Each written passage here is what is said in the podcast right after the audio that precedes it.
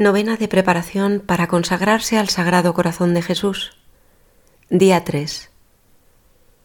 Medios para adquirir esta devoción y disposiciones convenientes que se deben tener para consagrarse al Sagrado Corazón.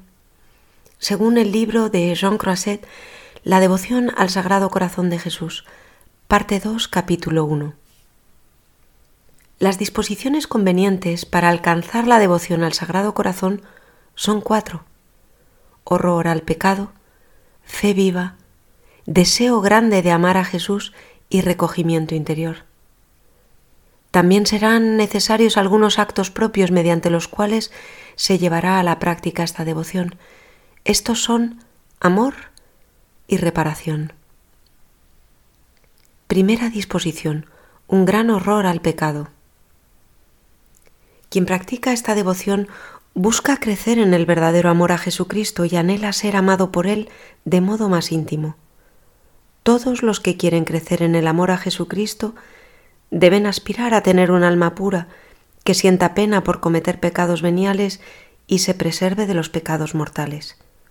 Es decir, que tenga el firme propósito de rechazar las ocasiones de cualquier tipo de pecado, pues quien ama verdaderamente no desea ofender al amado ni en lo pequeño ni en lo grande. El pecado nos separa de Dios, nos aparta de su amor y nos impide responder con todo el corazón. La práctica de la devoción al Sagrado Corazón nos ayuda a conseguir la verdadera pureza de corazón y a mantener el alma en gracia, siempre y cuando abracemos la resolución de hacer todo lo que esté en nuestras capacidades para renunciar al pecado. Segunda disposición. Fe viva. Para poder amar al Sagrado Corazón es necesaria una fe viva que se consigue con una repetición frecuente de actos de amor. El que venera el cuerpo de los santos y sus reliquias, pero después, ante el cuerpo vivo de Cristo y su sangre, no muestra respeto y amor, no tiene una fe viva.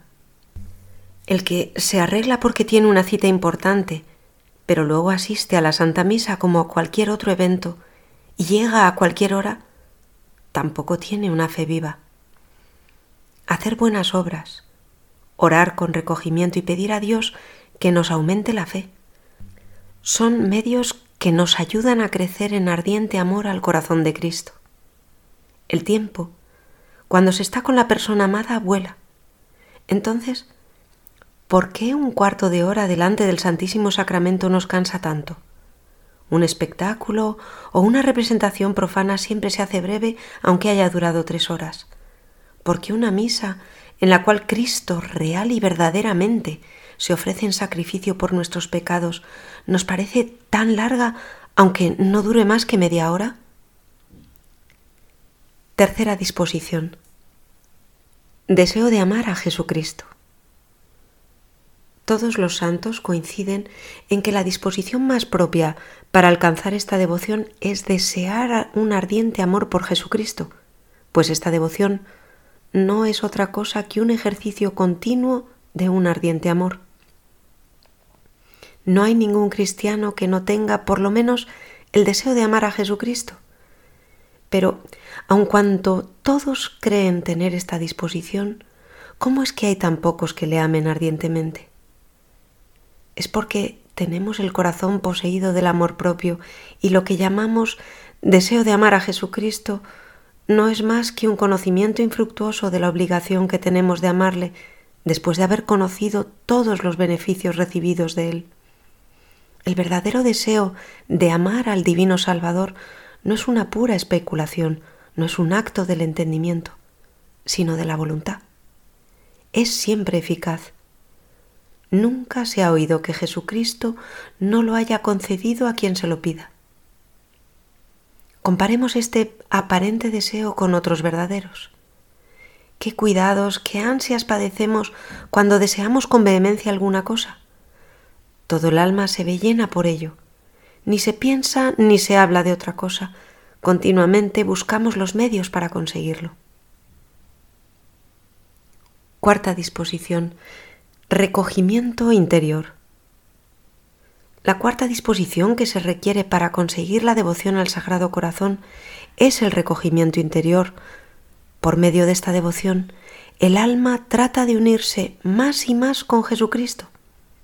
Pero si está continuamente derramada en lo exterior y ocupada con pensamientos inútiles y superfluos, no estará en condiciones de oír la voz de aquel que le habla al corazón en la soledad.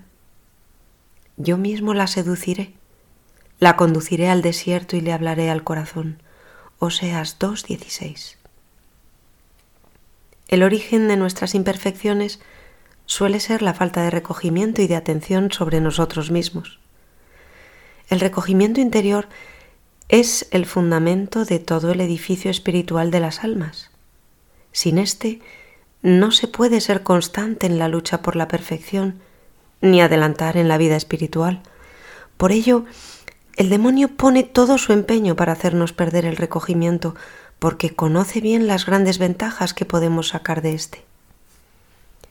El hombre cuyo corazón no está recogido se dispersa por todas partes sin hallar en ninguna descanso. Para actuar de modo recogido es importante entender que nuestras obligaciones no son un impedimento para el recogimiento interior, sino que son los medios más propios para unirnos continuamente a Él si las hacemos en su presencia. Antes de comenzar una acción, reparemos siempre si está conforme con la razón, si agrada a Dios y si la hacemos por Él. Para saber que lo hacemos por Dios, la señal más cierta es no sentir pena cuando tenemos que dejar de hacer algo y no enfadarnos cuando nos interrumpen. Día 3. Prácticas de preparación. 1. Ponerse en la presencia de Dios. 2. Pedir la gracia de la disposición necesaria para amar más ardientemente a Jesús. 3. Lectura. Del libro de John Crosset, La devoción al Sagrado Corazón de Jesús.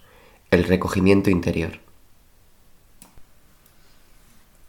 Es preciso, pues, confesar que el recogimiento interior es tan necesario para amar perfectamente a Jesucristo y para aprovechar en la vida espiritual que no adelantaremos sino en proporción a cómo lo vivamos.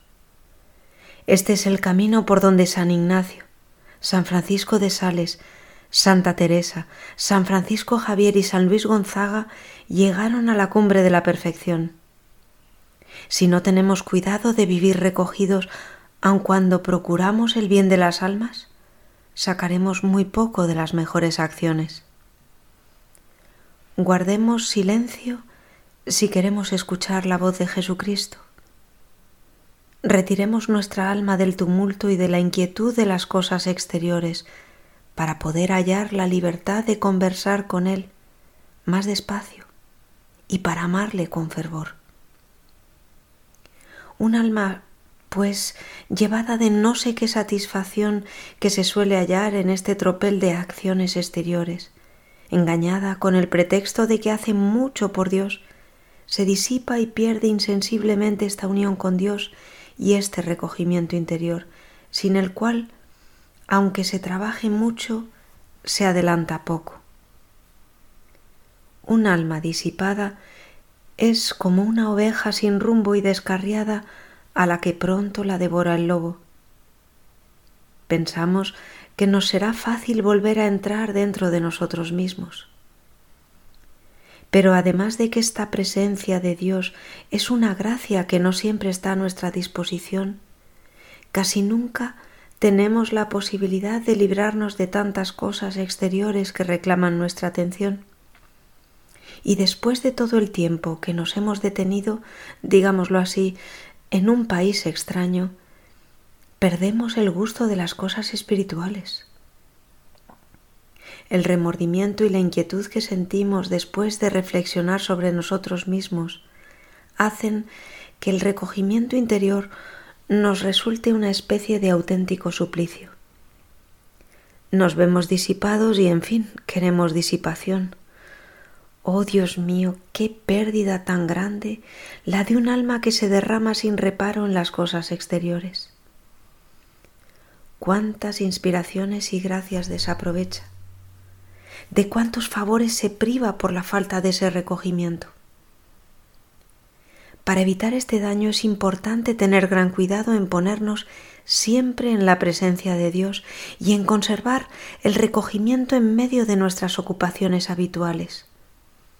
Es importante que mientras trabaja el espíritu, el corazón esté en reposo y se mantenga firme en su centro, que es la voluntad de Dios, de la que no debe apartarse. El medio para adquirir y conservar el don del recogimiento es tener un gran cuidado en los siguientes aspectos. Primero, evitar actuar con demasiada prisa. Segundo, no volcar nuestro corazón en ocupaciones poco necesarias. Tercero, velar y procurar en nosotros una tal disposición que siempre nos encontremos en estado de poder orar. Cuarto, hacer que todos nuestros deberes y acciones sean medios para llegar a nuestro fin. Quinto, el retiro y el silencio, pues es muy difícil que una persona que habla mucho vaya muy recogida. Sexto, el recogimiento interior no solamente es señal de una gran pureza de corazón, sino también es su premio. Bienaventurados los limpios de corazón, porque ellos verán a Dios. Séptimo, tomar alguna señal que nos recuerde hacer muchos actos de fe sobre la presencia de Dios, como cuando suena el reloj, cuando se oye una campanada, al empezar o acabar una obra, etc. Octavo. La moderación y el sosiego en todo lo que se hace, proponiéndonos por modelo la modestia y la dulzura de Cristo. Noveno. Pensar que Dios nos ve, nos oye y nos toca en todo lo que hacemos, ya sea en la oración, en el trabajo, a la mesa o en la conversación. Del libro de Jean Croisset, La devoción al Sagrado Corazón de Jesús, una fe viva. Una fe tibia jamás produce amor. Aunque todos confiesan que Jesucristo es infinitamente amable, pocos le aman porque no creen como conviene en las obras en que se nos ha manifestado su amor. ¿Qué no se hace para hospedar a un hombre que sospechamos que tiene poder en la corte? ¿Qué puntualidad? ¿Qué atención y qué respeto se tienen en presencia de un hombre que creemos que es el rey, aunque esté disfrazado con los andrajos del hombre más pobre? ¿Qué, pues, no tendríamos que hacer en presencia de Jesucristo que está sobre el altar? ¿Con qué frecuencia y con qué respeto le visitaríamos? Y sobre todo, ¿qué amor no tendríamos a nuestro amable Redentor, a nuestro único Rey y a nuestro único juez, disfrazado bajo las especies de pan y vino, si creyésemos sinceramente que allí está, o por lo menos lo creyéramos con una fe viva? Los que tienen una fe viva y aman verdaderamente a Jesucristo muestran por lo común un gran deseo de comulgar y al contrario, a medida que en una persona va enfriándose en su amor a Jesucristo, cada vez siente menos deseos de acercarse a la Sagrada Comunión. Propósito del día. A realizar en la medida de las posibilidades. Hagamos durante algún momento de la jornada un acto de presencia de Dios, pensando por algunos segundos cómo Él nos está mirando. Jaculatoria del día, para repetir durante el día. Todo por ti, Sagrado Corazón de Jesús. Letanías al Sagrado Corazón. Se pueden elegir cinco letanías del total.